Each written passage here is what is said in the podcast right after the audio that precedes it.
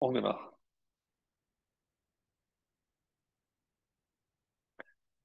Bonsoir mes chers amis, comme nous le faisons euh, depuis euh, déjà donc un mois, on va dédier ce cours pour la guérison de tous les malades, tous les blessés, euh, pour le retour de tous les otages sains et saufs, Be'ezrat Hashem, la protection de tous les soldats qui sont là pour nous protéger et lutter contre le mal, et euh, également les Ilun Nishmat, l'élévation de l'âme de toutes les victimes de la barbarie euh, et également tous les soldats qui ont donné leur vie pour protéger le clan Israël, qu'Hachem accueille ces Neshamot terrorotes vraiment dans l'endroit le plus, le plus élevé, après du euh, Kisser et que euh, leur âme soit pour nous une expiation pour nos fautes, Be'ezrat Hashem, c'est ce qu'il faut souhaiter, et que on puisse vraiment jouir de très très vite de la Géoula, de la Géoula et de Triat Ametim. Comme ça, on reverra euh, tous ces tous ces tzadikim euh, parmi nous. Alors, nous sommes euh, dans une paracha très particulière, particulière par son contenu, mais également par son titre. C'est la cinquième du livre de Bereshit et le, le titre que, qui est donné, c'est Chaye Sarah, la vie de Sarah. Pourquoi je dis que c'est euh, un drôle de titre? Puisque c'est une question qui revient inlassablement parce que, évidemment, euh, elle est morte la semaine dernière, pour ainsi dire, à la fin de la paracha de Vayera. Et là, on nous parle de la vie de Sarah, mais on nous parle essentiellement de sa mort. Euh, puisque tout le début de la paracha, quasiment deux montées, les deux vont traiter de l'acquisition de l'endroit de la sépulture, donc le Hesped, le Hesped, l'oraison funèbre de Abraham, son mari, euh, qui n'est pas précisé dans le texte, mais on l'avait rappelé les années précédentes, c'était euh, ce qu'on a l'habitude de chanter également le vendredi soir, ce, le, le plus beau poème, euh, l'éloge de la femme parfaite, Eshet Chayil Mi'inza, euh, écrit par euh, Shlomo HaMelech.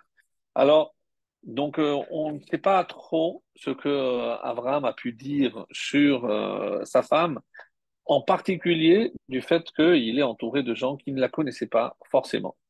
Euh, puisqu'on est maintenant à, à de Beersheba, elle- on va l'enterrer maintenant à Hebron, à Berat Marpella.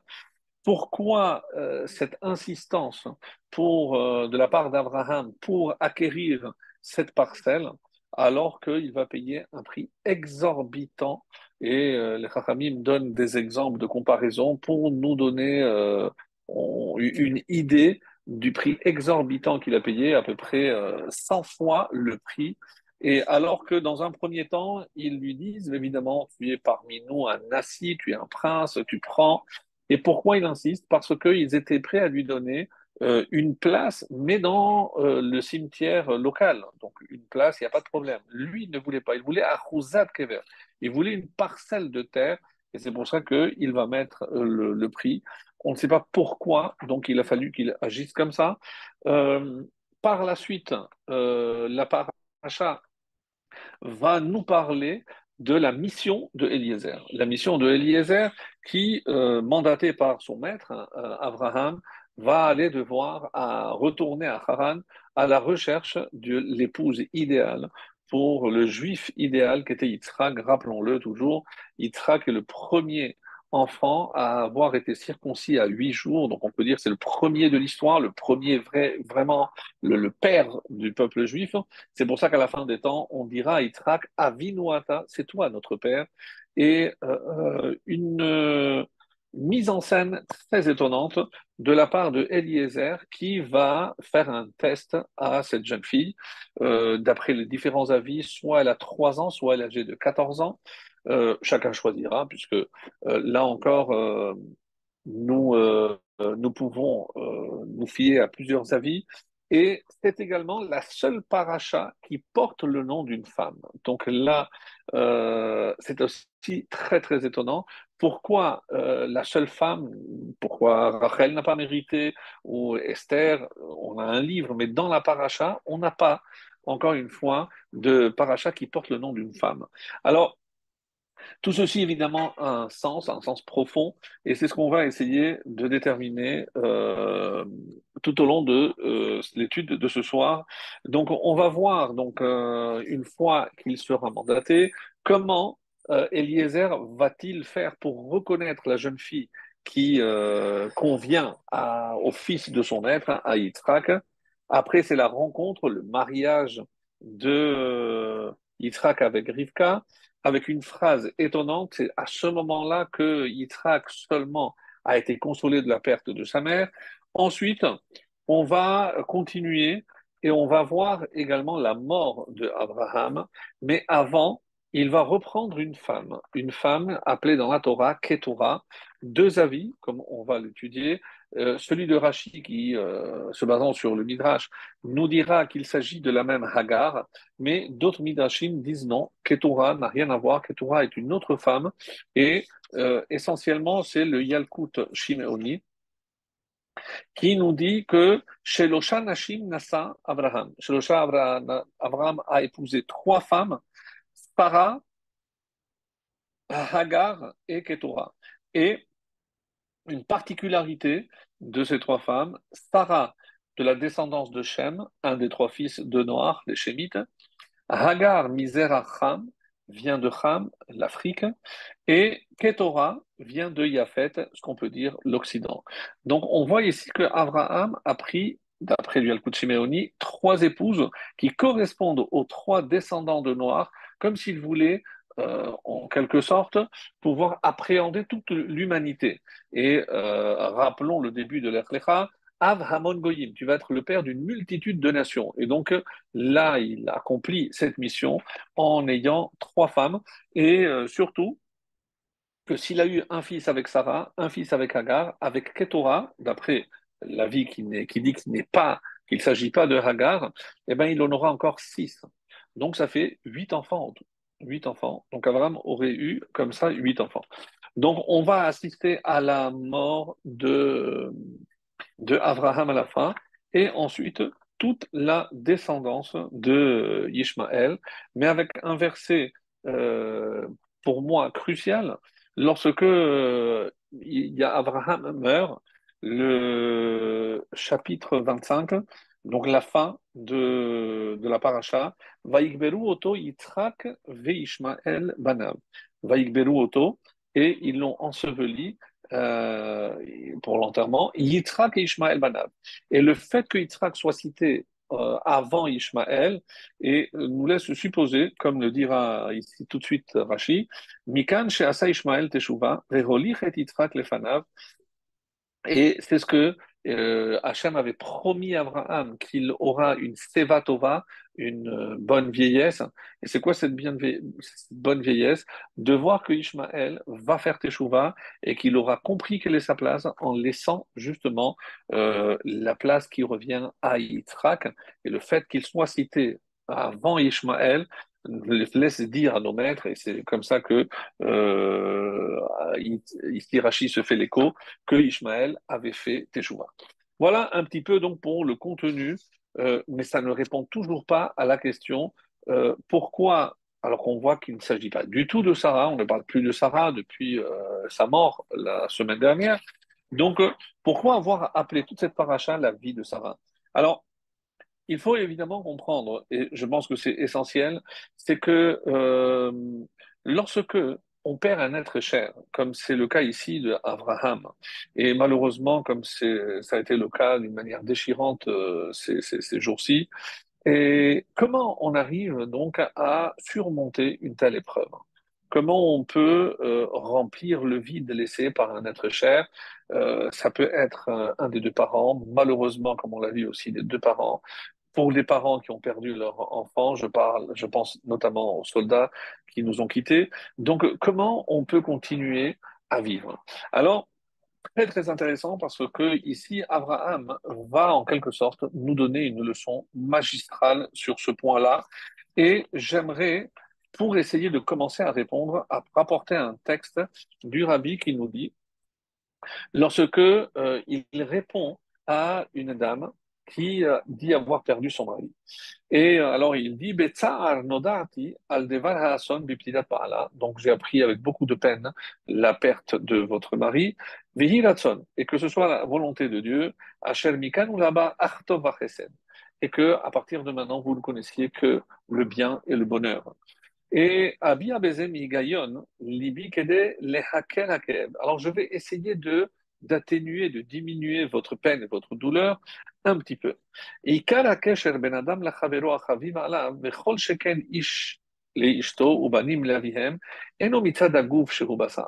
Alors, si on analyse le véritable lien qui existe entre deux personnes, alors ici on parle évidemment d'un lien, un lien comme euh, peut l'illustrer euh, le mari et la femme. Il n'y a pas évidemment que le lien qui, qui s'appelle euh, physique. Il n'y a pas que le lien physique. Et la mitzad hanefesh Donc le véritable lien s'établit à travers l'intellect, à travers l'esprit. Et encore une fois, et c'est ce qu'il va dire ici, parce que quand je définis un homme, je ne définis pas son corps. Son corps, c'est la chair, les nerfs, les tendons, les muscles, mais ce n'est pas le corps qui définit une personne. La personne n'est pas définie par son enveloppe.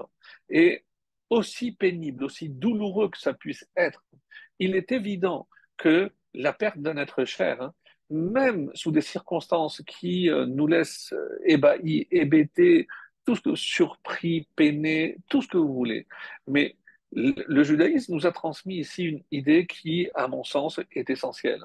C'est-à-dire que le corps n'est que l'enveloppe.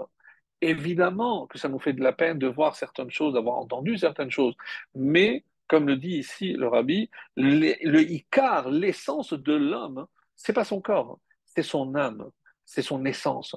Et il est évident que l'essence de l'homme est éternelle, que l'essence d'un homme ne disparaît pas avec son corps. C'est ce qu'il dit. Et Pagaz Donc le, le, corps peut être touché par une balle, par euh, des fragments, par tout ce que vous voulez, par une épée, tout ce que vous voulez. Mais ils n'ont tous ces moyens-là, même le feu, même, même tout ce que les nazis, même ont essayé, ça ne peut pas toucher l'essence de l'être qui est la Neshama, qui, elle, est invulnérable. On ne peut pas la toucher par des moyens physiques. La Neshama, Mamshicha la neshama, elle continue. Et celui qui est réceptif, eh ben, il reste en contact avec l'âme de la personne qui a disparu. parce que cette âme sent et ressent tout ce que la personne ici-bas ressent. Elle se réjouit de nos joies et elle s'attriste également avec nos, nos peines. Et c'est pour ça que la neshama a euh, on, va dire, un plaisir, si on peut dire, mais on ne comprend pas ce que c'est le plaisir de l'âme, mais un plaisir particulier, lorsqu'il voit les membres de sa famille, qui se reprennent de, cette, de ce malheur, au Mishtadim, vous vous rendez compte comment ce texte, hein, euh, qui est écrit au moins il y a 30 euh, ans, 20 ans, 30 ans, comment il continue à être d'une actualité et, nous aider à surmonter toutes les épreuves. Et au contraire, on va tout faire pour continuer à vivre. Parce que, encore une fois, quand on perd un être cher, il n'y a rien qui s'arrête. Ce que Hachem attend de nous, c'est de perpétuer, de continuer. On ne peut pas s'arrêter là. Et surtout, et il y a ici un nachatroir, donc un apaisement particulier, lorsque la personne qui nous a quittés voit ses enfants mitranchim euh, matim, lorsqu'il voit qu'ils continuent dans la voie de la Torah et des mitzvot. Parce que chaque fois qu'ils font une mitzvah, ils s'élèvent. Donc cette âme ressent une joie incroyable. Pourquoi on dit il faut prendre ceci, il faut prendre cela? Au contraire, comment je peux continuer à agir sur telle ou telle âme? Imaginez, et ça, ça me rappelle une histoire d'un couple qui euh, avait perdu un enfant. Ils avaient mis beaucoup de temps pour avoir cet enfant. Malheureusement, ils tombent malades, ils l'ont perdu. Et ils rentrent chez le, chez le rabbi et en pleurant, le rabbi a pleuré avec eux. Donc, devant cette peine, et un grand, c'est encore une fois, on ne le voit pas dans les grands événements, c'est dans l'intimité, dans les petits gestes. C'est là où on voit véritablement la grandeur d'un homme. Il a pleuré avec eux, mais cela ne l'a pas empêché d'essayer de les consoler. Et comment? À travers un- une question qu'il leur a posée. Moi, quand j'ai lu ça, j'ai j'ai trouvé tellement beau. Il leur a dit, écoutez, imaginez que votre enfant est parti dans un endroit très loin. Et euh, quelle serait pour vous la plus belle des consolations? C'est quand on vient vous dire, sachez que on a la possibilité d'envoyer des cadeaux, de, la nourriture. Vous pouvez lui envoyer tout ce que vous voulez, et comme ça, vous gardez un contact avec lui. Vous lui apportez quelque chose euh, de la maison, et il sera toujours près de vous à travers tout ce que vous euh, aller lui envoyer. Il m'a dit oui, c'est vrai. Je dis ben sachez que c'est la même chose avec la neshama, sauf que vous n'allez pas envoyer de la nourriture physique, mais vous allez envoyer de la nourriture spirituelle. Tout ce que vous allez entreprendre ici-bas comme démarche spirituelle, chaque fois que vous, c'est comme si vous envoyiez un cadeau à votre enfant qui a disparu. Et c'est tellement vrai, mes amis, c'est tellement vrai. Si on pouvait nous montrer comment cette âme se réjouit de ce que l'on fait pour elle. Et c'est pour ça que lorsqu'on entend tout ce qui est fait, tous les tehillim, ici c'est euh, là, le slogan Tehilim contre Tilim. Tilim, c'est des missiles. Les Tehilim contre les Tilim. Euh, il y a le Neshek, qui veut dire les larmes. Mais Neshek, c'est des initiales de Nerot, Shabbat, Kodesh. C'est la plus grande, la plus perfectionnée des armes. C'est les lumières de Shabbat, parce qu'on sait que le Shabbat protège le peuple juif.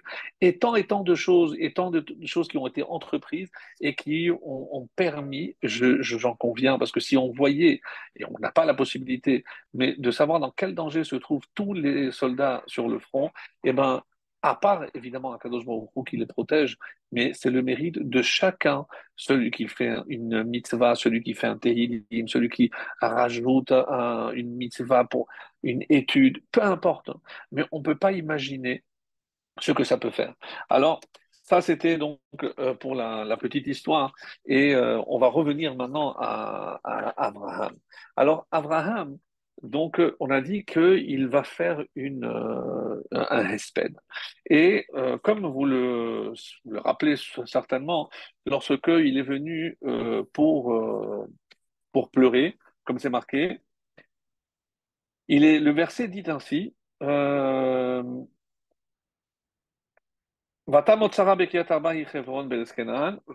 Abraham. Abraham est venu pour euh, faire l'oraison funèbre à Sarah et pour la pleurer. Et dans le mot Litkota, le kaf est, petit. Alors, plusieurs explications, on a déjà vu euh, beaucoup. Alors, pour ceux qui disent que euh, la Hakeda, puisqu'elle est morte donc à la Hakeda, à la- le moment de la ligature de Yitzhak. Si je dis que un avis pense que c'est à Rosh Hashanah, un autre avis dit que, c'était à Kippour. Si je dis que c'est à Kippour, et à l'exception d'ailleurs de Aaron, on connaît la date de son décès, dans le texte de la Torah, on ne trouve aucune autre date. On sait par approximation, par déduction, comme ici, mais il y a plusieurs avis. Donc, on n'a pas une certitude concernant tous les autres, euh, tous les autres personnages. Alors, si je dis que c'est à Kippour et que euh, le temps qu'il euh, l'enterre, donc il n'a pas le droit de pleurer beaucoup. Pourquoi? Parce que quand la fête de Sukkot arrive, donc ça coupe le deuil, donc il ne peut pas pleurer sept jours. Et c'est pour ça qu'il y en a qui disent que Kaf, c'est peut-être une allusion à Kippour, et il a pleuré un peu parce que comme c'était Yom Tov, il n'avait pas le droit de continuer à pleurer. Donc ça, c'est parmi les différentes explications très intéressantes. Euh, mais la question essentielle ici que je voulais, euh, sur laquelle je voulais m'arrêter, c'est Vayavo. Alors, d'où il est venu? Donc, plusieurs avis, et ça, c'est ce qui est euh, intéressant, parce que on essaie de se demander d'où il est venu. Euh, alors, la réponse à cette question, euh, on peut voir Rachi, on dit qu'il est venu de, euh, comme c'est marqué ici, Vayavo mi Beersheba. Il est venu de Beersheba. Parce que d'abord, il est rentré chez lui, donc à Beersheba, là où il habitait, et quand il ne l'a pas vue, il est retourné parce qu'on lui a dit qu'elle était morte, donc, et elle s'était rapprochée parce qu'elle voulait euh, les rencontrer, et euh, l'ispod les Sarah. Et on va voir ici que s'il y a cette juxtaposition justement de la mort de Sarah et de la Hakeda, c'est pour nous dire que les deux sont liés, comme on a vu les années précédentes, on ne va pas revenir sur ce point-là. Mais est-ce qu'il y avait besoin donc de dire que Vayavo C'est un terme qui euh, n'apporte rien. Bon, bah, il, fallait qu'il vienne, d'accord, on, comprend. Alors, par rapport à ça, il y a plusieurs, plusieurs réponses, comme euh, on va essayer de le voir. Et une des réponses, hein, c'est par exemple le Zohar et le Midrash, pas comme Rashi a dit ici qu'il vient de Beersheba. Le Zohar et le Midrash nous disent qu'il est venu de Haramoria. Donc, d'où il est venu? De Haramoria. Haramoria, donc de là où s'est déroulé le presque sacrifice de, de Yitzhak. Et pourquoi on cherche toujours à donner euh, une explication à un mot? Parce que si ce mot est superflu, c'est qu'il est venu nous enseigner quelque chose. Et s'il est venu nous enseigner quelque chose, donc on essaye de comprendre pourquoi. Alors, avant de, revenir sur, euh, bon, je, vais, donner déjà une réponse de. Euh, c'est un, rabbi de Minsk euh, qui s'appelait Rabbi Binyamin Hakohen. Et il dit Mais Ephoba, alors Vayavo, c'est parce qu'il faut insister. Quand il est arrivé, il, les gens ne connaissaient pas Sarah. Alors, qu'est-ce qu'il est dit Qu'est-ce qu'il est dit ici? Vayavo, il est venu pour faire l'oraison funèbre. Donc, quand on ne connaît pas une femme, alors il dit je, viens du mont Moria. Qu'est-ce que ça apporte? Qu'est-ce que ça apporte de plus? C'est parce que il faut que vous compreniez que la femme que je suis en train d'enterrer, c'est une femme qui a été capable d'élever un enfant pour parce que Dieu lui a demandé. Eh bien, il a tendu le coup pour mourir al Kiddush Hashem. Donc, quelle mère peut transmettre une éducation à son fils, et rappelez-vous tout ce qu'on a dit les, semaines précédentes, c'est que parce que c'est ça la grandeur. Quand on dit que c'est pas Vayavo d'un lieu géographique, Vayavo, c'est que tout ce que je suis maintenant, je viens avec quoi? Tout ce qu'elle m'a apporté. Et on va voir par la suite que cette paracha parle essentiellement de mariage. C'est le premier chidour où on va voir euh, en long et en large le mariage de Yitzhak avec Rivka. Pourquoi c'est tellement important Et c'est ce qu'on va essayer de, comprendre ensemble. En tout cas, Vayavo, il faut que l'on sache qu'un homme doit toujours se rappeler d'où il vient. Et s'il est arrivé quelque part, il faut aussi qu'il soit reconnaissant et essentiellement à la personne qui lui a permis d'atteindre l'endroit où il se trouve. Et ici, bien entendu, le niveau d'Abraham a été atteint grâce à sa femme Sarah. Donc si moi j'ai été capable de sacrifier mon fils et mon fils a été capable de tendre le cou, nous on le doit à cette femme qui est là, c'est-à-dire à Sarah. C'est une femme qui a élevé un enfant avec la notion extrême de Kiddush Hashem. Et c'est pour ça que euh, on, cite un enseignement magnifique dans Shirachirim, le chapitre 1, et voici ce qui a marqué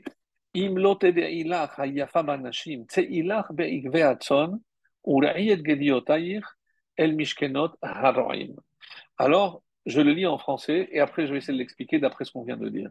Si tu ne le sais pas, ô la plus belle des femmes, sors donc sur les traces des brebis et mène paître tes, tes chevrettes, les petits, la chèvre, et auprès des demeures des bergers. Alors maintenant, d'après ce qu'on vient de dire, comment il faut lire? Si tu ne la connais pas, cette femme, Hayafa Banashim, sache que c'est la plus belle des femmes. Et on ne parle pas que de la beauté physique, c'est la beauté d'âme. Si tu ne la connais pas, je peux te dire que c'est une âme, c'est une femme qui avait une âme exceptionnelle. Et si tu veux avoir une idée, c'est Ilar Beigveatson. Alors regarde, suis les traces du bétail c'est-à-dire de ses enfants. Donc, comment je peux connaître la valeur des parents C'est en regardant les enfants. Et mène, mène euh, paître tes chevrettes. Donc, regarde de quoi elle les a nourris. Comment imaginer qu'un enfant puisse, tendre le cou pour se faire égorger pour Hachem? Regarde quelle nourriture spirituelle elle a transmise. El mishkenot auprès des demeures des bergers. Qui sont les bergers? C'est tous ceux qui ont conduit le peuple juif. Parce que pour conduire le peuple juif, il faut naître d'une mère comme celle-ci, c'est-à-dire comme Sarah. Et à ce propos, il y a euh, dans la Gemara de Shabbat un, passage très intéressant aussi qui nous dit la chose suivante. C'est pour savoir, comme par rapport à, ce qu'on vient de, de, dire, euh, de l'importance. Donc, c'est dans Shabbat, la page 118. Et on dit que Rabbi Yosef a demandé au fils de Rabba, Rabba qui était décédé. Est-ce que tu peux me dire, ton père, à quel mitzvah il faisait le plus attention? On parle ici de Rabat, hein, mais vous imaginez qu'il n'a pas fait les 365. En tout cas, tout ce qui était faisable, c'est sûr qu'il l'a fait. C'est Rabat, un des plus grands maîtres. Alors, c'est pour ça que cette question est, on ne peut plus étonnante. Alors, pourtant, le, fils va répondre à Rabbi Yosef la, réponse suivante chez Rabba Haya Zahir Bimyuchad Mitzvat Tzitzit. Il y a une mitzvah à laquelle il était extrêmement attaché, c'est celle des tzitzit. Et c'est comme si, à travers chacune des mitzvot, il y a des âmes qui sont connectées avec Hachem à travers une mitzvah. Chacun doit essayer de voir. Et pourquoi c'est important? Parce que c'est comme ça que le fils va continuer à s'attacher au père. Je ne sais pas si vous avez entendu cette histoire déchirante d'un jeune qui devait faire sa bar mitzvah. Et ce matin euh, du, 7 octobre fatidique, il était sorti pour courir ou pour se promener. Lorsqu'il a entendu tous ces bruits-là, il est allé dans la cabane du, gardien, il s'est, caché dans, le miklat, dans le refuge, jusqu'à que les soldats l'ont, retrouvé. Après, ils ont évacué, évidemment, parce qu'il y avait encore du danger. Et la seule chose qu'il a demandé, c'était les tefilines de son père. Pourquoi? Parce que son père avait reçu cette filine de son propre père. Et euh, ils l'ont amené, c'est un des survivants, c'était son grand-père, qui était un survivant de la Shoah et euh, qui habitait à Rishon LeZion, donc pas du tout là-bas. Et lorsque le grand-père a vu son petit-fils, il a dit Je n'aurais jamais imaginé. C'est-à-dire que moi, les téphilines, j'ai vu mes parents mourir et la seule chose que mes parents m'ont transmise, c'est les téphilines je ne pourrais pas, je ne pas imaginer que mon petit mon petit-fils allait voir euh, ses parents morts et lutter pour continuer à garder les tefilines de son père. Et sache que tu peux avoir la garantie que tes petits-enfants continueront sur cette terre à mettre des tefilines. C'est-à-dire, là encore, donc on s'attache à quelque chose de particulier et comme si on a besoin de s'attacher pour maintenir le lien. On a dit tout à l'heure qu'il y a un lien particulier. Eh ben, on ne parle pas d'un lien physique, on parle d'un lien spirituel. Et ce qui, à travers, comme l'a répondu le, fils de, de Rabat, c'est que mon père attachait tellement d'importance à la mitzvah du tzitzit, eh ben, le fils, chaque fois qu'il va accomplir la mitzvah du tzitzit, il va non seulement s'attacher à la mitzvah, il va s'attacher à son père et il va aussi s'attacher particulièrement à Hachem. Parce que c'est sa connexion particulière, évidemment, sans, sans dire que, il va sans dire que euh, ça ne euh, dispense pas de faire toutes les autres mitzvot, c'est une évidence. Mais il y a une mitzvah qui nous tient le plus à cœur et c'est ce qu'on est en train de dire ici. Alors, donc maintenant, on a compris comment il faut lire ce texte de Shirachirim et quel était ce beau hesped. C'est-à-dire, il a finalement reconnu publiquement que tout ce qu'il était, un peu comme Rabbi Akiva, tout ce qu'il était, tout ce que ses enfants étaient, il le devait à cette femme exceptionnelle. Donc, ça, c'est un petit peu pour euh, rentrer un peu dans, le vif du, du sujet.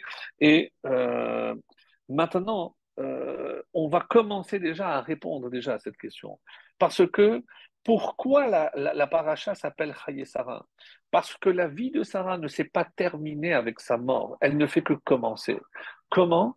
Parce que c'est à partir de maintenant que Abraham a compris que avec cette lutte, rappelez-vous qu'ils étaient en discussion, euh, pour ceux qui ont écouté le cours de la semaine dernière, donc Abraham représente l'universalisme, mais Sarah représente le particularisme.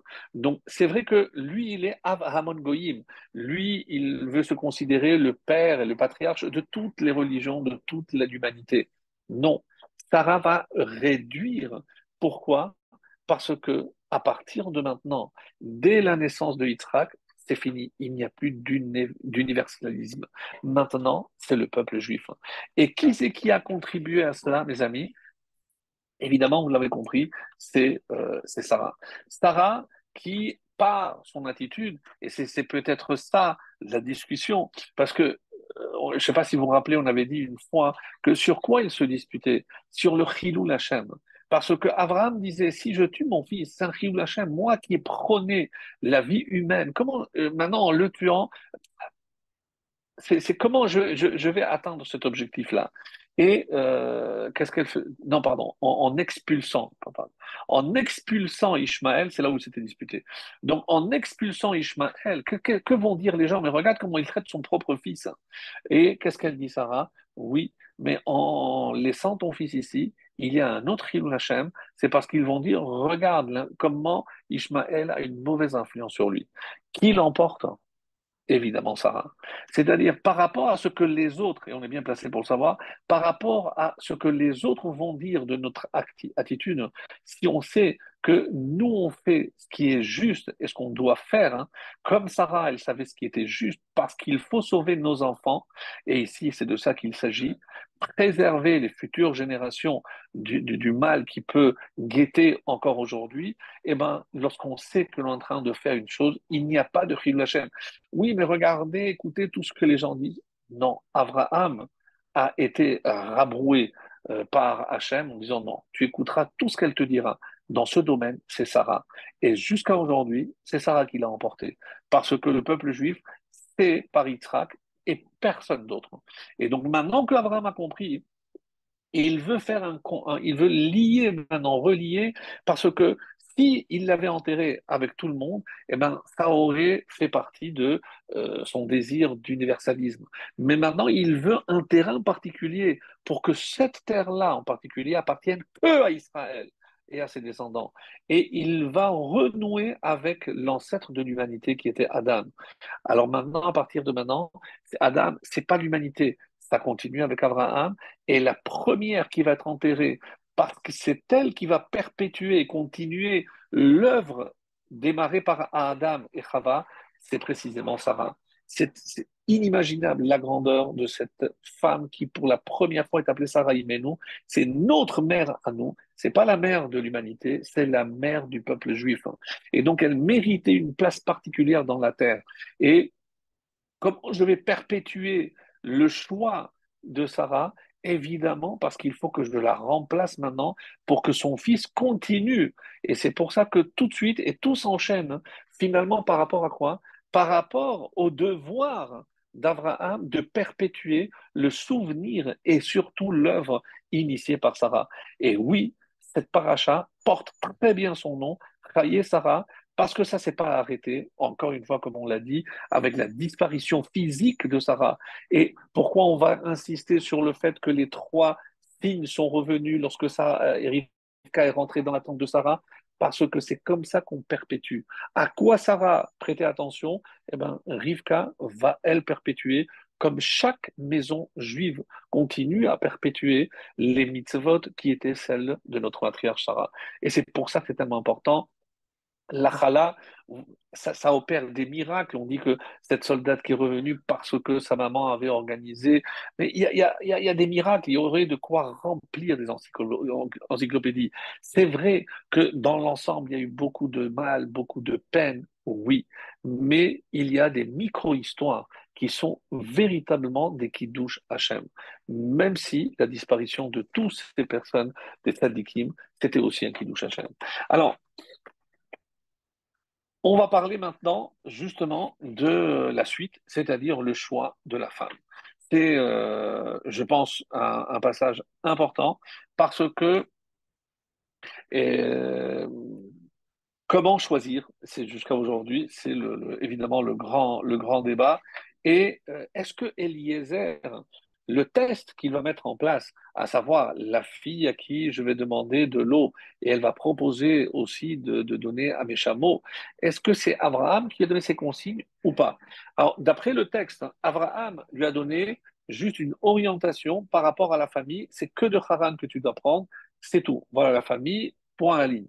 Pour le reste, donc, euh, on a l'impression que le test, c'est une initiative de, de, de Eliezer et que c'est pas du tout euh, par rapport à l'ordre que Dieu avait, qu'Abraham lui avait donné.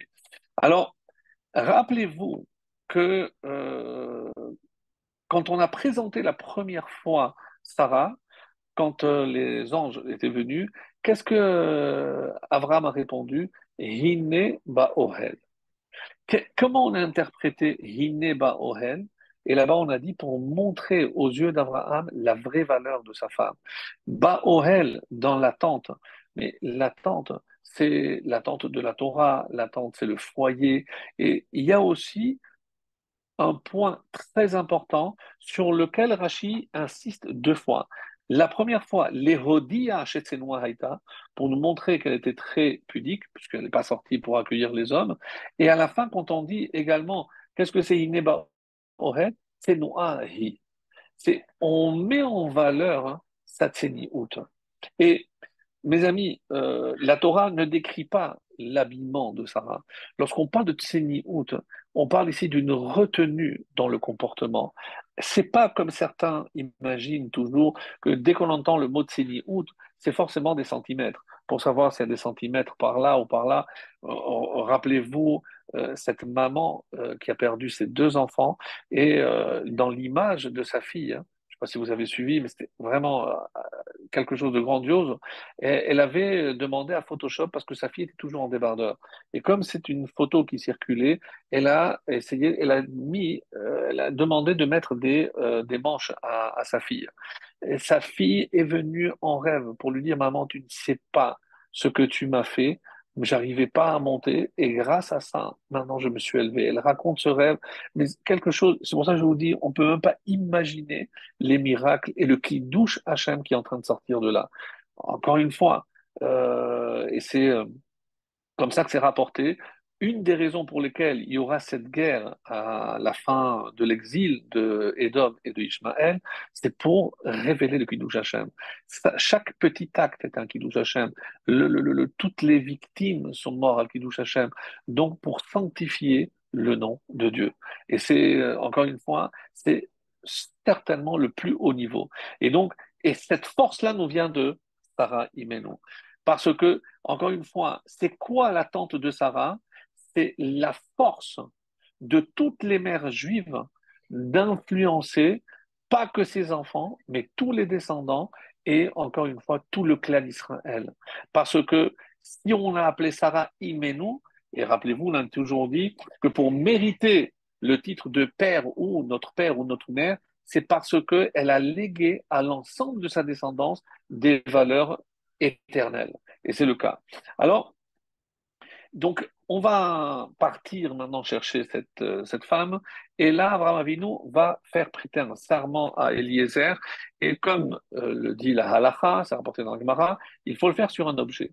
Donc, ça peut être un Sefer Torah, ça peut être des téphilines. Et ici, il n'y a pas. Il n'y a pas encore d'objet de, de, mitzvah. Et euh, la seule, oui, il m'a dit oui, il mettait téphilines, oui, mais il n'avait pas, on a déjà expliqué cela, c'est que il n'avait pas la force d'influencer la matière jusqu'à Matan Torah. Et la seule mitzvah qui avait cette capacité, parce qu'on l'a reçu directement d'Hachem, c'est la Brit Mila. Et donc, qu'est-ce qu'il a fait? Mets ta main sous la hanche. On dit que c'est la Brit Mila de Abraham. On aurait pu aussi poser la question pourquoi, si Eliezer, on sait aussi, il avait des circoncis, oui, mais Abraham avait un doute parce que pour la majorité, même de ceux qu'il avait réussi à convertir, on a vu, on les a perdus par la suite, c'est qu'ils croyaient en la transcendance de Dieu, Eloké HaShamayim. Mais Abraham insiste toujours sur Eloké Haaretz. Et donc, comme il n'était pas sûr que Eliezer, alors qu'il était dolé ou mashké, donc il puisait la connaissance de son maître pour transmettre, c'était son, son, son euh, élève euh, par excellence, etc. Alors, parce que, encore une fois, avant Abraham Avinu, il n'y avait pas cette force d'influencer sur la terre. Alors, le Admour Azaken nous dit qu'au moment de la mitzvah, il y a une kedusha particulière qui vient sur l'objet. Mais quand est-ce que ça a démarré? À Matan Torah. À Matan Torah, on dit que les mondes supérieurs et les mondes inférieurs se sont rejoints. Comment c'est marqué? Vayel Hashem, Hashem est descendu et il a dit à Moshe à aller à Hara, monte vers la montagne. Donc, comme s'il y avait un rapprochement des mondes supérieurs et des mondes inférieurs, autrement dit, le ciel et la terre. Alors, très intéressant par rapport à ce qui euh, est dit ici, et euh, c'est enseigné par nos maîtres, c'est que à peine avait-il terminé de faire sa demande qu'il voit venir la, petite Rivka. Et nos Chachamim nous disent qu'il y a trois personnes qui ont été écoutées tout de suite après leur demande. Évidemment, il y a beaucoup de, de, personnages importants qui ont prié, il y a des, prophètes qui ont prophétisé, oui, mais les Chachamim ont retenu trois qui ont été répondus immédiatement après leur demande. Le premier, c'est Eliezer concernant le choix donc de Rivka. Le deuxième, c'est Moshe. Rappelez-vous, avec l'histoire de Korah, il dit que Hachem envoie une punition exemplaire et à peine il a terminé, dès qu'il a fini de parler, la terre s'est ouverte. Donc, immédiatement. Et Shlomo Ameler, Shlomo Ameler, à, l'inauguration du tabernacle, il a demandé que la Shekhinah puisse résider. Et dès qu'il a fini sa demande, on dit que Esh Yardam Il y a un ciel qui est descendu pour euh, montrer à l'ensemble du clan Israël que l'inauguration du euh, Beth Amikdash pouvait être considérée comme telle. Alors, c'est vrai qu'en règle générale, entre la demande et euh, l'accomplissement, l'accomplissement et la réalisation de cette demande, il y a toujours une distance. Et donc, de quoi dépend cette distance Évidemment, du niveau de l'homme? Parce que moi, je peux demander des choses à Hachem. Est-ce que c'est sûr qu'Hachem va euh, m'octroyer ce que je lui demandais Je n'en sais rien. Mais on dit que pour Eliezer, c'est encore plus remarquable que pour Moshe et pour euh, Shlomo Meller. Pourquoi? Parce que avant même qu'il finisse sa demande, Rivka est arrivé alors que pour Moshe, quand il a fini de parler, etc. Et pour Shlomo, quand il a fini de parler. Eliezer n'a même pas fini de parler que Hachem lui a exaucé et il a vu donc cette jeune fille. Alors, la Chassidoute pose une question. Comment se fait-il que je peux relier ces trois personnages qui ne sont pas connus, Eliezer, Moshe et Shlomo Ameler? Il y a obligatoirement un point commun qu'est-ce qui unit ces trois hommes et qu'est-ce qui fait que leur demande a un point commun? Et voilà ce que la Chassidoute nous propose. D'abord, remarquez que personne ne demande pour lui quoi que ce soit. Parce que euh, même s'il va réussir dans sa mission Eliezer, c'est pour faire plaisir à Abraham et surtout à Yitzhak. Lui n'a aucun intérêt. Au contraire, son intérêt euh, eût été qu'il euh, puisse euh, faire épouser sa propre fille, comme euh, Rachi, et comme on l'a vu déjà les années précédentes. Donc, Moshe n'a aucun intérêt, et évidemment, Shlomo Ameler encore moins. Donc, vient la Chassidoute et nous dit, regardez bien, qu'est-ce que Shlomo a fait? Et c'est le plus visible. Quand il demande que le feu descende, qu'est-ce que c'est? Pour montrer à tout le monde la Shechina c'est-à-dire ce qu'on appelle Hashra'at Hashechina. C'est pour que tout le monde puisse voir la présence divine sur terre. Il demande que la vision d'Hachem, que la présence d'Hachem soit visible à tout le monde. Et il a été exaucé. Moshe, évidemment, Moshe est un prophète, un prophète de vérité. Et qu'est-ce qu'il dit juste avant? Il faut que tout le monde comprenne que Hachem Shelachani, que moi, je ne fais rien de mon initiative. C'est Hachem qui m'a envoyé. Et donc, il fait tout ça pour montrer à, tout le peuple que toutes ces décisions étaient dictées par Hachem. Donc, c'est une façon aussi de montrer que c'est Ashrat Hashechina, qu'il le fait pour la présence divine, pour faire un kiddush Hachem. Et alors, Eliezer, et c'est là où c'est un peu le moins visible, sachez que on n'a jamais vu un texte aussi long. On va nous répéter à trois reprises. Et la fille à qui je dirais, je lui ai dit, etc., il raconte avec des variantes comme c'est connu. Donc d'abord, lorsqu'il l'a vu, il, il lui a donné et après il a demandé de qui tu es la fille. Alors que quand il a raconté à Lavan et à son père Bethuel, il a dit, je lui ai demandé de qui elle était, après je lui ai remis parce qu'il n'aurait pas compris sa façon de faire. Mais on va essayer aussi de, de donner une explication très intéressante aussi à cela. C'est que Eliezer a compris que l'enjeu ici, c'est pas juste un mariage, c'est pas juste une femme qui convient à Yitzhak. Il y a ici un enjeu très particulier, mais éternel, parce qu'il s'agit du peuple juif, parce que il sait que ce qui est en jeu ici, c'est, il a connu bien sûr Sarah, et donc il faut qu'à travers le peuple, mes amis, si vous aviez un doute, vous savez parfaitement que chaque juif représente Hachem ici-bas. Mais qui plus que Yitzhak et Rivka, qui sont les deux fondateurs du peuple et de la continuité du peuple juif, eh bien, Eliezer a compris cela. Et c'est pour ça que finalement, à quoi cela est-il comparé? On dit c'est que c'est comme à Torah. Matan Torah où Dieu s'est révélé à tout le monde. Est-ce que vous saviez, on avait déjà vu, je crois, à Shavuot, que d'où on apprend toutes les coutumes de la choupa, pourquoi les flammes pour certains, les lumières, parce qu'il y a eu, pourquoi les fleurs, tout est calqué sur Matan Torah. Parce que chaque mariage reproduit Matan Torah. Mais de quel point de vue? C'est parce que le garçon, euh, le khatan, reçoit la Torah à travers sa femme, etc. Plus que cela, parce que chaque mariage est comme une révélation d'Hachem, parce que c'est un petit Beth. Et on sait que dans le Beth il y avait la Shrina.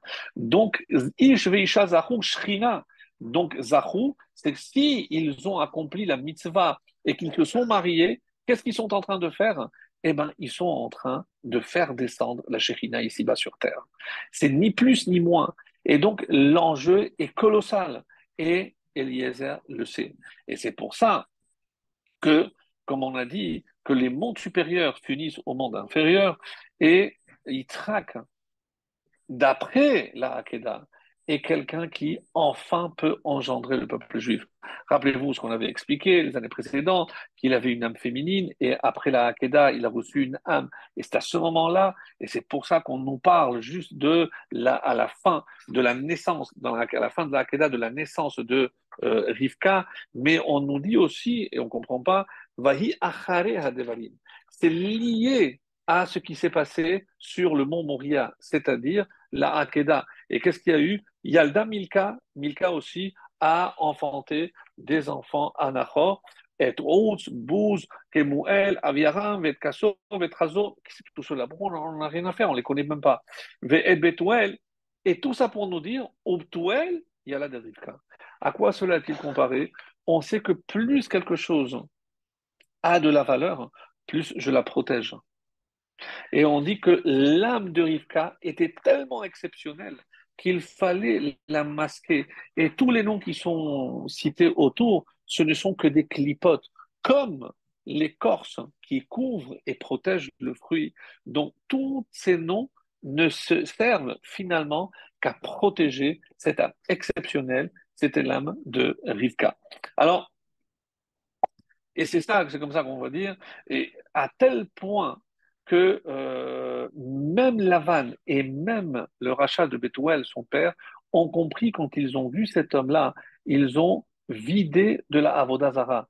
Ils ont compris qu'ici, on ne jouait plus, il fallait purifier. Alors évidemment, comment Rivka a pu grandir dans un tel contexte, etc., ça, on essaiera de le voir par la, par la suite, mais une chose est certaine, c'est que Eliezer savait ce qu'il cherchait. Et c'est pour ça qu'on va maintenant essayer d'expliquer qu'est-ce que, quelle était donc cette mission et qu'est-ce que c'est que cette, euh, cette recherche, ce test finalement.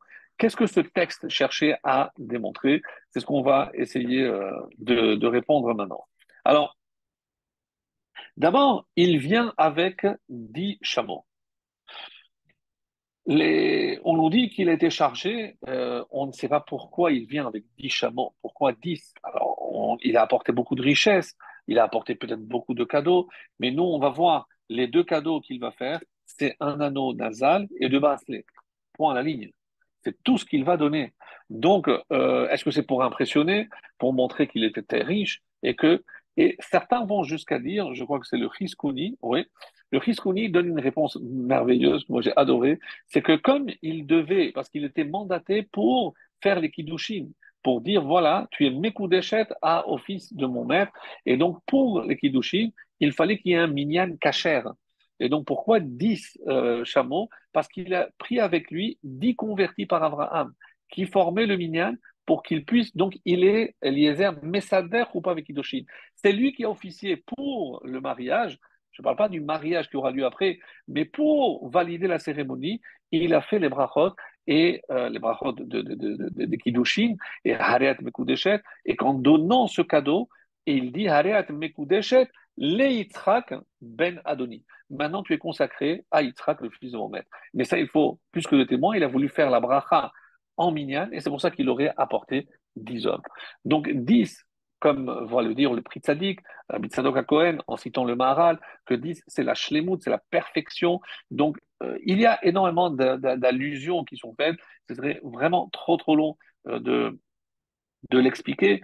Euh, Rabbeinu Ephraim donne aussi, pour, pour citer euh, surtout lui, que c'est pourquoi 10, c'est une allusion aux dix épreuves de, de Pour dire, parce que, que alors, est-ce que c'est Abraham qui lui a envoyé ces dix chameaux euh, pour ça lui serve de mérite, ou comme le Chida dit non, c'est euh, Eliezer qui a pensé que pour faire valoir le mérite des dix épreuves, donc maintenant qu'il a surmonté toutes ces épreuves, il faut que ça continue, et pour que ça se perpétue, il faut, une femme particulière, et donc par ce mérite-là des dix épreuves que Abraham, auquel Abraham a été soumis, eh ben, à ce moment-là, donc c'est le chiffre 10, donc euh, euh, ça, c'est comme ça qu'on peut expliquer. Quoi qu'il en soit, et il y a ici une notion, et on sait très bien ce que euh, représentait Abraham. Abraham est le pilier du chesed. Euh, Eliezer est bien placé parce qu'il a grandi dans cette maison. Il sait l'importance que le chesed a, mais pas n'importe quel chesed. C'est un chesed surnaturel. La preuve, on l'a eu la semaine dernière, avec 50 degrés à l'ombre, comment il peut s'attrister parce qu'il ne peut pas faire venir des gens? Et on va voir le contraste énorme avec Lavan. Lavan aussi court pour accueillir euh, Eliezer. Oui, il y a une différence. Et c'est une différence cruciale. Abraham court, parce que chaque fois qu'il est marqué Vayaros, Vaimaher, Mahari, et, et on va voir d'ailleurs cet élément-là dans, dans Rivka. Elle court, on a l'impression qu'elle. Elle... Prends ton temps. Non, parce que pour accomplir la volonté de Eliezer qui a dit, puisqu'il est allé, eh ben, elle est Erev, vers le soir, et il fallait qu'il puisse s'acquitter de sa mission avant la nuit. Donc, comme si elle était au courant, elle courait avant le coucher du soleil pour que s'accomplisse la, volonté divine et que Eliezer puisse accomplir sa mission avant le coucher du soleil. Une très belle explication aussi. Alors, le chesed d'Abraham, donc il court pour donner.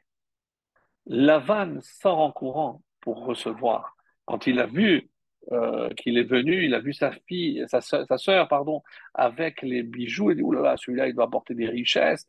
Et c'est pour ça que, comme le Midrash nous dira, ils ont tenté de, l'empoisonner, de le tuer, c'est Betouel qui est mort, tout, tout, tout, ce que vous connaissez déjà. Mais la différence ici, c'est que le chesed, le vrai chesed, mes amis, c'est la force du don. Alors que quand je cherche à recevoir, c'est l'anti-chesed. Donc, et ça, c'est l'opposition entre Lavan et, euh, et Abraham. Donc, il fallait que ce soit un chesed hors norme. Donc, une jeune fille qui voit un homme d'un certain âge euh, assoiffé et qui lui demande de l'eau, eh ben, c'est normal qu'elle propose de l'eau. Mais elle va, il va faire, est-ce qu'elle va aussi proposer au chameau? Alors que elle voit qu'il y a dix hommes, comme on vient de le dire, elle aurait pu dire, écoutez, euh, pourquoi ils ne viennent pas m'aider? Elle ne demande rien. Elle donne sans calcul, sans se poser des questions, sans la moindre réflexion, et elle le fait de gaieté de cœur. Et ça, c'était ça le test suprême. Il ne faut pas juste du chesed, il faut un chesed surnaturel. Et donc, le chesed qui s'accompagne de la zérizout, c'est-à-dire lorsque quelqu'un, je sais que quelqu'un a besoin, eh ben, je ne vais pas attendre, euh, bon, peut-être il y, a déjà plein d'associations, ils vont, ils vont faire le nécessaire. Non, c'est toi qui dois faire. Alors bouge-toi. Est-ce que toi tu peux apporter quelque chose de plus? Renseigne-toi qui a besoin de quoi Est-ce que qu'est-ce que tu peux faire, etc. Ça c'est la zérizout. C'est un chesed qui va au-delà, comme on le voit ces jours-ci, d'une manière éclatante dans les quatre coins de notre belle terre, comme on n'a jamais vu ça, un don, quelque chose d'exceptionnel, un chesed que je suis sûr que même Abraham verse des larmes en voyant le chesed dont ses descendants sont capables aujourd'hui. Vous allez me dire, oui, il a fallu un malheur, etc. Peut-être, mais le chesed est là. Alors, il est latent chez tout le monde. Donc, ici, la question euh, que pose nos rachamim, d'où Abraham a appris le chesed? J'ai donné une réponse la semaine dernière parce que Shem a dans la dans l'arche, on sait très bien qu'il s'est occupé et préoccupé de tous les animaux. Mais ici, une réponse que j'ai trouvée vraiment magnifique, c'est lorsque il s'inspire de Abraham. Euh, Abraham s'inspire d'Akadosh Baruch de la création. C'est-à-dire, Lorsque il est arrivé à la conclusion qu'Hachem avait créé le monde, eh ben, il s'est dit, mais qu'est-ce qu'il fait Hachem? Il ne fait que donner. Mes amis, c'est pour nous une leçon magistrale. C'est que Hachem n'attend rien en retour. Il donne. Et tellement il avait pas besoin, parce que c'est pas un mot que je peux utiliser, mais qu'il avait envie, hit ava, il avait envie de donner, alors il va créer l'homme, il va créer les plantes, il va créer les animaux pour donner. Alors, nous, comment on peut voir ça? Est-ce que c'est Hachem qui a plus besoin de donner ou est-ce que c'est l'homme qui a besoin de recevoir? Eh bien, c'est ensemble. Et c'est ça la, la, perfection dans la création. Donc, Abraham a compris quelque chose. C'est que si on est à l'image de Dieu, de la même façon que Hachem donne sans compter, et il attend évidemment de la gratitude, c'est une évidence.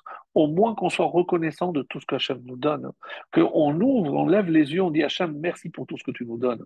Eh bien, il s'est dit, si on est à l'image, je veux être son représentant. Et quel est l'exemple qu'il va choisir? C'est le Chesed. Et c'est pour ça que c'est le Hamoud HaChesed. Mais là, on arrive aux deux cadeaux qu'il va donner. On a dit un euh, nano nasal et on nous donne d'ailleurs le poids, c'est BK, la goulgolette. Alors, qu'est-ce que c'est euh, comme poids? Pour ceux que ça, intéresse, hein. euh, on, a les mesures, c'est à peu près euh, entre 8 et 10 grammes. Donc l'anneau en or. Et il a donné aussi deux bracelets en or. Et on connaît l'explication qui est rapportée par Rashi au sujet du Midrash. C'est une allusion.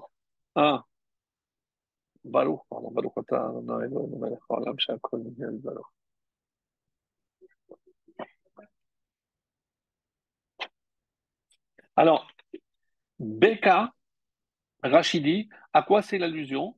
C'est Mishkalo, c'est Machasit Shekel. Parce que sur le Machasit Shekel, on dit aussi, donc c'est un demi-shekel, un demi-cycle, c'est Beka la Goulgolet. Et on retrouve le même terme Beka, Beka. Et à quoi ça fait allusion? C'est pour, euh, marqué dans chez, Kalim, c'est le Machasid Shekel qu'on devait donner le mois de Hadar. On dit aujourd'hui Zecher le Machasid Shekel à l'approche donc de euh, Et ensuite, il a donné deux tzmidim, deux bracelets en or. Et de quel poids 10 Zahav Mishkalam. Donc de poids de 10 euh, cycles. Et Remes d'Irachi ici, en citant le, le pourquoi deux? C'est les deux tables de la loi. Et pourquoi le poids 10 C'est Aser et C'est les 10 tables de la loi. Alors, pour nous dire, donc, sur 613 mitzvot qu'il aurait pu trouver comme euh, exemple, il en a pris deux. Le demi-cycle, d'une part, et euh, les deux tables de la loi. Alors, évidemment, la question qui se pose d'elle-même, pourquoi précisément ces deux exemples? Et j'ai trouvé une réponse vraiment ici magnifique en disant que euh, c'est pas par hasard. Nous savons que le monde tient sur trois choses sur la bonté, chesed, sur la avoda, le culte euh, dans le temple sacrificiel, et remplacé par la tfila, et le troisième, c'est la Torah. Et on sait évidemment que Abraham est le pilier du chesed, traque la avoda, lui-même qui s'est euh, proposé comme sacrifice parfait, et Abraham et Yaakov, Yoshev Ohalim, donc lui était l'étudiant de la Torah, c'est lui qui représente la Torah. Donc qu'est-ce que Eliezer veut faire comprendre à, à, Rivka?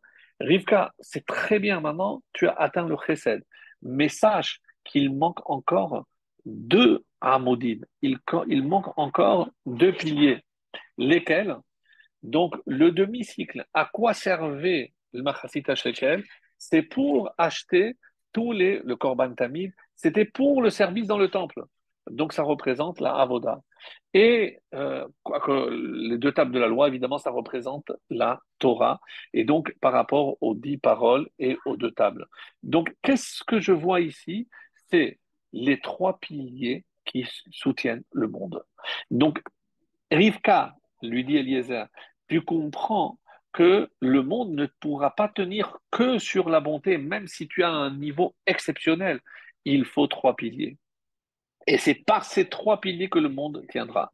Donc, du coup, maintenant, on peut expliquer, et c'est comme ça que c'est rapporté dans la, dans la Chassidoute, qu'il y a euh, la, c'est quoi ce pilier? Donc, c'est notre manière de nous attacher à Hachem, ce qu'on appelle la dévécoute d'Hachem. C'est comme ça que l'explique la, la Chassidoute. Et il y a trois façons de se connecter et de s'attacher à Hachem.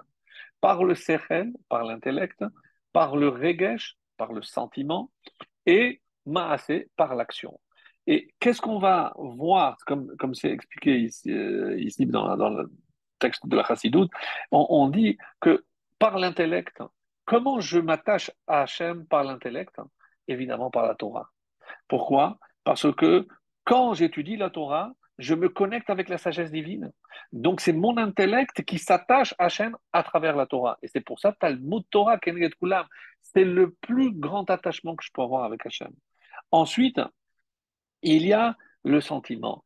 Et là, le sentiment, donc c'est le cœur. Et quelle est la avoda chez Balev? C'est la tfila. Donc je comprends que le sentiment, c'est le service dans le Beth Amikdash.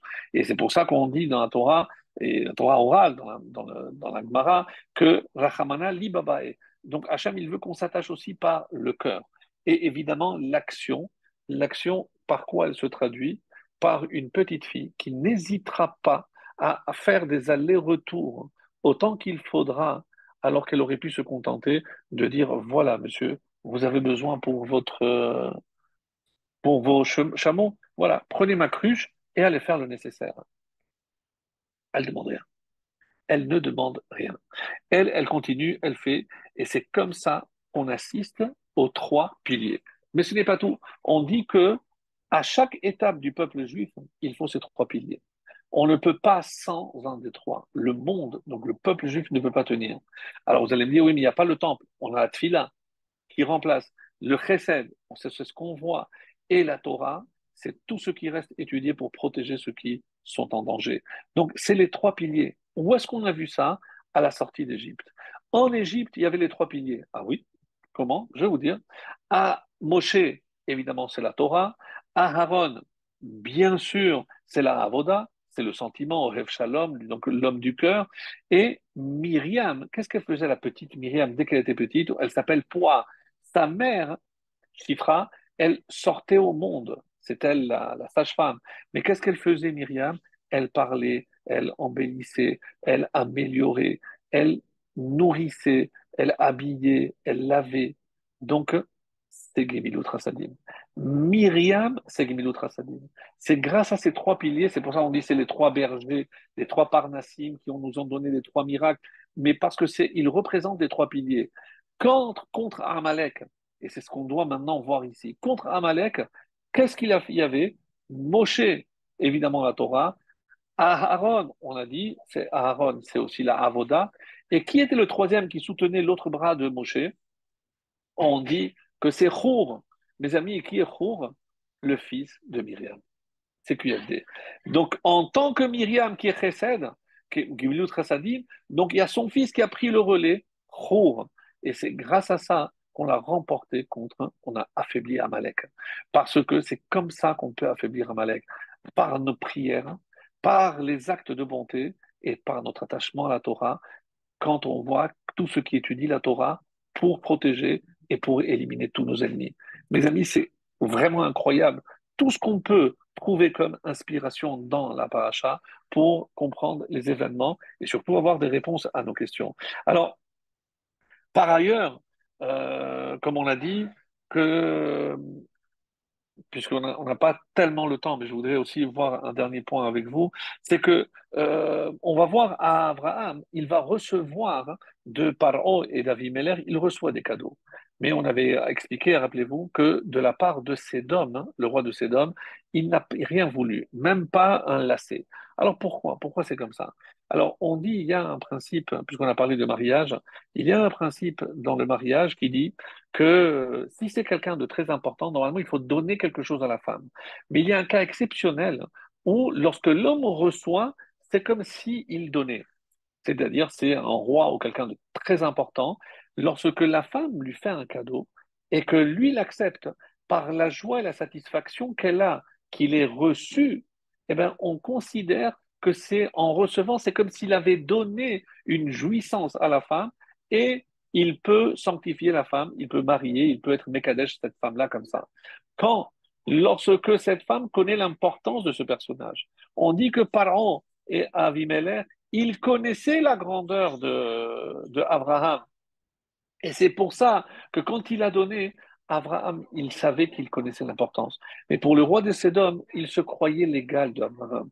Il a dit ça, je ne peux pas accepter. Ne pas qu'il pense que c'est lui qui m'a enrichi. Et c'est la raison pour laquelle il n'a rien reçu de lui.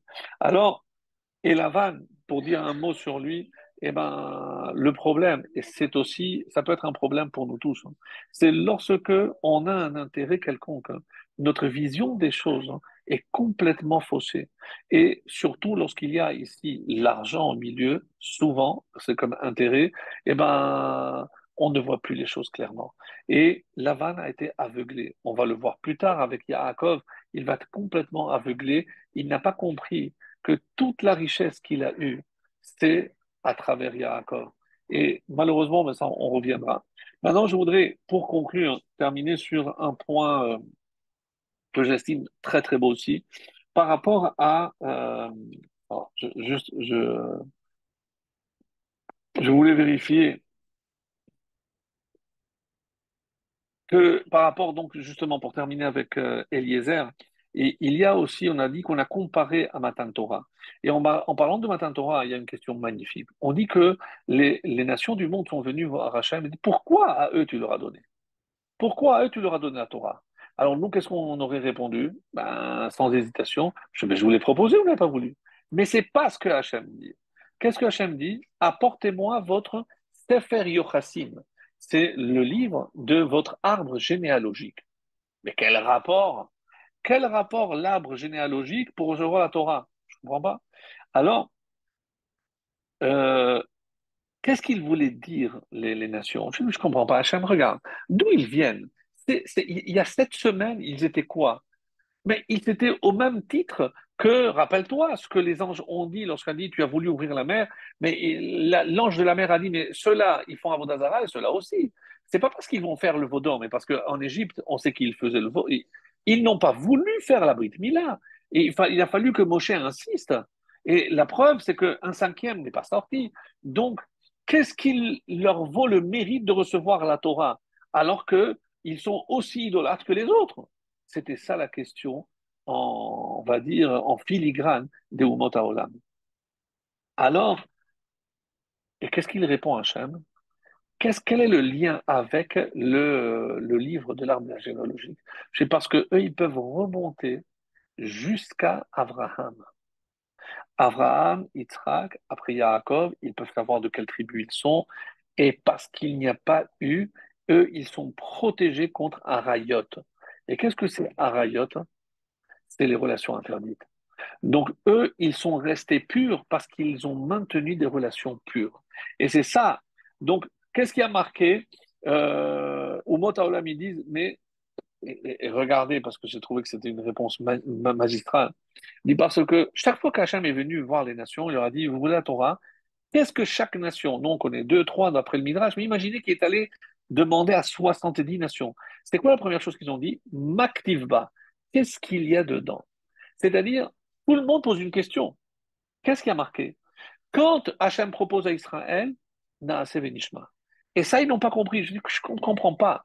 Mais vous ne comprenez pas, vous savez pourquoi Parce que quand j'ai dit à Abraham, quitte, il a quitté. Il arrive, il y a la famine, il doit quitter. Sa femme est séquestrée. Son neveu, il doit se séparer. Il doit faire la guerre. Il doit. Je lui demande de prendre son fils. Il le prend. Et qu'est-ce qui caractérise Abraham? Il ne pose pas de questions. Il traque pareil. Tout ce qui va lui arriver, Yitzhak est resté aveugle pendant 57 ans, de l'âge de 123 ans jusqu'à sa mort à 180. Pendant 57 ans, il a perdu la vue. Hachem, pourquoi tu m'as privé de la vue? Pas une question. Hachem, pourquoi tu m'as choisi pour être sacrifié? Pas une question. La grandeur, et d'où ça vient ça? Parce que Abraham n'a jamais posé de question. Yitzhak non plus. Yaakov, avec le malheur, il doit avoir travailler pour la deuxième sœur, on lui trompe, on lui, prend, on lui donne une sœur qu'il ne voulait pas. À peine il se marie, il, il, va rester 15 ans marié avec Rachel, 10 ans de plus, d'après une certaine source, avec sa sœur Léa, mais il ne pose pas de questions. Il subit et il continue à avancer. Le propre du peuple juif. Et où on va trouver ça? À Matan Torah. Lorsque Hachem dit Vous voulez la Torah Qu'est-ce qui a marqué? Non, on ne pose pas de questions. Parce que nous, on vient d'Abraham, Isaac et Yaakov. Il n'y a pas de mélange chez nous. Et nous, on sait que quand ça vient d'Hachem, on ne pose pas de questions. Et si on a des questions, sachez que toutes les réponses, on les recevra là-haut. Parce qu'on a des questions. Évidemment, ne serait-ce qu'aujourd'hui, évidemment, on a des questions. Mais la différence, c'est qu'on ne les pose pas. On accepte et on avance. Parce qu'on sait que ça fait partie du programme que Dieu a pour nous et pour l'humanité tout entière. Et donc on comprend maintenant que qu'est-ce qu'il a voulu faire comme test? Euh, Eliezer à Rivka L'a provoqué parce qu'il voulait savoir s'il allait poser une question. Je dis, mais attends, pourquoi vous ne pouvez pas m'aider? Tu pas demander à tes hommes Elle n'a pas posé de question. Et c'est pour ça qu'avant même de savoir qui elle était, il lui a donné déjà le cadeau parce qu'il savait que c'était elle. Parce qu'il fallait ce niveau exceptionnel que lorsqu'on sent qu'Hachem nous envoie des choses, on ne pose pas de questions, C'est ce qu'il est en train de dire. Et ça, Abraham, d'abord Yitzhak, ensuite maintenant avec Rivka, qu'est-ce qu'il prépare? Il prépare Matan Torah, le don de la Torah, parce que grâce à eux, on arrivera à Matan Torah au Arsinaï. Et lorsque Dieu nous demandera, est-ce que vous voulez la Torah? On est prêt à faire. Il n'a pas de question? On n'a pas de question. Comment c'est possible? Grâce à Abraham, il s'est d'accord. Donc, on comprend, et c'est ça, mes amis, la grandeur, et c'est ça le vrai test de, de, de, de C'est pour provoquer des questions. Parce que, pourquoi tu avais besoin de 10 Pourquoi tu ne peux pas demander à tes hommes? Pourquoi tu me demandes à moi? Pourquoi tu. Elle court, elle pose pas de questions. Et le dernier point que je voulais avoir avec vous, parce qu'il est extrêmement important, c'est la réaction de deux Réchaïm lorsque il rentre enfin et il dit Je suis venu, je veux partir avec Rivka. Et qu'est-ce qu'ils disent? Une phrase qu'on doit garder pour nous. Les deux vont répondre Ils ont dit d'une voix Mais Hachem Hadava. Ça, ça vient d'Hachem on n'a rien à redire. On ne peut dire ni du bien ni du mal parce qu'on sait que ça vient d'Hachem. D'après tout ce que tu viens de dire, on n'a rien à faire. Ça vient d'Hachem. Et les Rachamim vont dire, c'est que chaque zivoug, c'est-à-dire chaque euh, union entre un homme et une femme, comme celui-là, il vient d'Hachem. Et il y a trois choses, vont nous dire nos maîtres, qui viennent d'Hachem. On a dit, par exemple, on a parlé ici du zivoug, c'est-à-dire l'union entre un homme et une femme. C'est déjà par Hachem. C'est Hachem qui s'occupe de ça. On le sait, mais avec Ziboulim. Et il y a deux autres choses qui dépendent entièrement d'Hachem. Et ça va nous choquer. Et c'est comme ça que c'est enseigné. La deuxième, c'est la milchama, la guerre. Dans toute guerre, parce qu'Hachem, il dit Hachem ish milchama. Au début du traité d'Avodazara, on, on dit que chaque nation va venir dire Nous, on a fait la guerre pour sauver, etc. Le seul qui fait la guerre, c'est moi. Baal milchamot et ish milchama, c'est Hachem. Dans chaque guerre, Hachem, il participe. Donc, quand on veut le voir et on sait que c'est Hachem qui va lutter pour nous, c'est une. Comme lorsque on rentre sous la roupa et on dit que c'est la seule femme qui me convenait parce que c'est Hachem qui me l'a préparée. De la même façon, chaque guerre, on avait déjà vu ça, chaque guerre nous rapproche de Biata Mashiach pour révéler les temps messianiques. Et le la troisième chose, où c'est Hachem qui dirige entièrement, parce qu'il est dit qu'il y a une seule terre où les yeux d'Hachem sont du début jusqu'à la fin. C'est la terre d'Israël. Ne cherchez pas de logique dans ce qui se passe dans la terre d'Israël, parce que c'est Hachem qui dirige. Dans la guerre, c'est Hachem qui dirige. Et pour les Ibougim, c'est aussi Hachem qui dirige. Alors maintenant, on peut poser, comme on a posé la question avant, mais c'est quoi ces, trois, ces trois choses Et c'est pour ça que lorsque on attend, et, c'est vrai, si tout dépend d'Hachem, alors quelle est la marge de manœuvre de l'homme? Elle est très petite. Parce que Hachem a une orientation. On sait que voilà le programme. Et donc, à l'intérieur de ce programme, l'homme peut soit hâter, c'est-à-dire accélérer le processus, soit le freiner. Comme on a vu, donc ça va durer 6000 ans, à cause de la faute de Adam Arishon. Et c'est vrai, ok, mais quand on dit, mais l'homme, L'homme, quand il agit, il agit sur deux plans, matériel et spirituel. Les seules actions qui peuvent avoir ou qui peuvent faire pencher la balance pour faire avancer les choses, c'est uniquement les actes spirituels. Quand on a dit qu'il y a une guerre, qu'est-ce qu'on attend? Oui, mais euh, la guerre, on ne peut plus physique, c'est une lutte, il y a des balles, il y a des...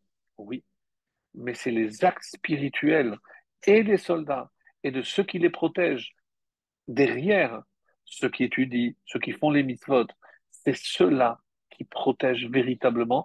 Et c'est comme ça que j'associe Hachem à la guerre. Lorsque les soldats savent que c'est une guerre pour Hachem, pour faire un qui Hachem, et que ceux qui sont à l'arrière pour les protéger le savent aussi. Alors, comme c'est marqué, euh, Hachem a protégé une des guerres très connues, et je pense que c'est le plus bel exemple d'une guerre qui a été entièrement menée par Hachem. Alors, c'est pas très connu parce qu'on ne lit pas souvent. Dans le deuxième livre des rois, le chapitre 19 nous parle, c'est une haftara pour ceux qui lisent la, traduction en judéo-arabe ou judéo-espagnol, et on dit que lorsque le roi Sancheriv s'apprêtait à conquérir, comme il avait fait avec toutes les grandes villes, du monde, il s'apprêtait à conquérir la ville de, euh, de, Jérusalem. Et il avait des centaines de milliers de des centaines de milliers de soldats.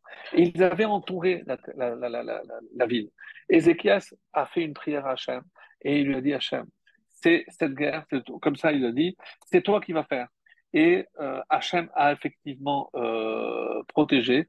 Le lendemain matin, tous les soldats avait été tué par une épidémie.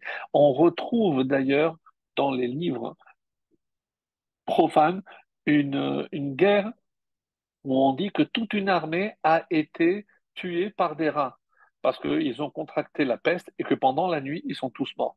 Peu importe la raison, c'est de la peste bubonique, peu importe, mais ils sont tous morts.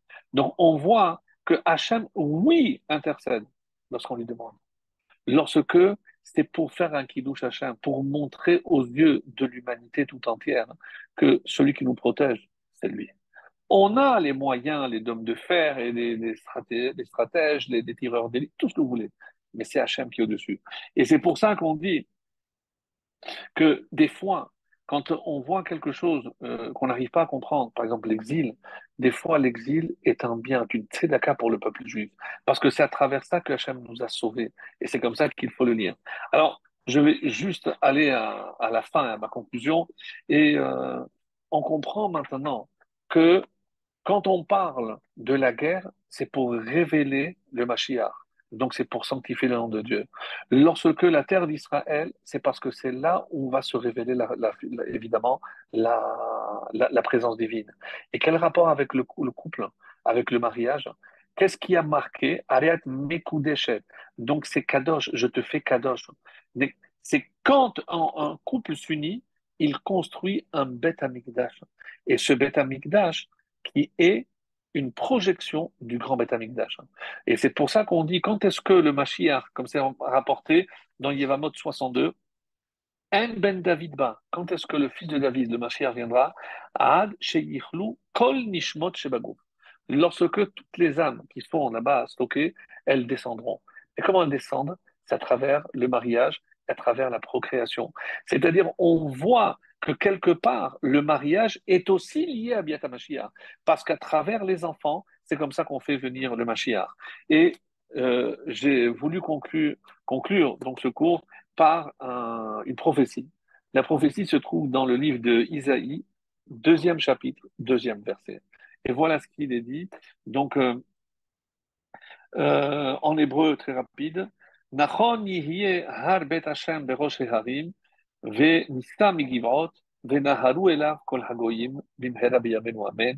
donc il adviendra dans la suite des jours, de nos jours, que la montagne de la maison de Dieu sera située au sommet de tous les monts, des monts. Elle s'élèvera au-dessus des collines et vers elle afflueront toutes les nations qu'on soit zoré, qu'on soit méritant de voir la maison d'Hachem être reconstruite et en attendant que chaque jeune qui a besoin puisse construire déjà son petit Beth Amikdash afin de, de hâter et d'avoir le mérite de voir le vrai Beth Amikdash Bimhera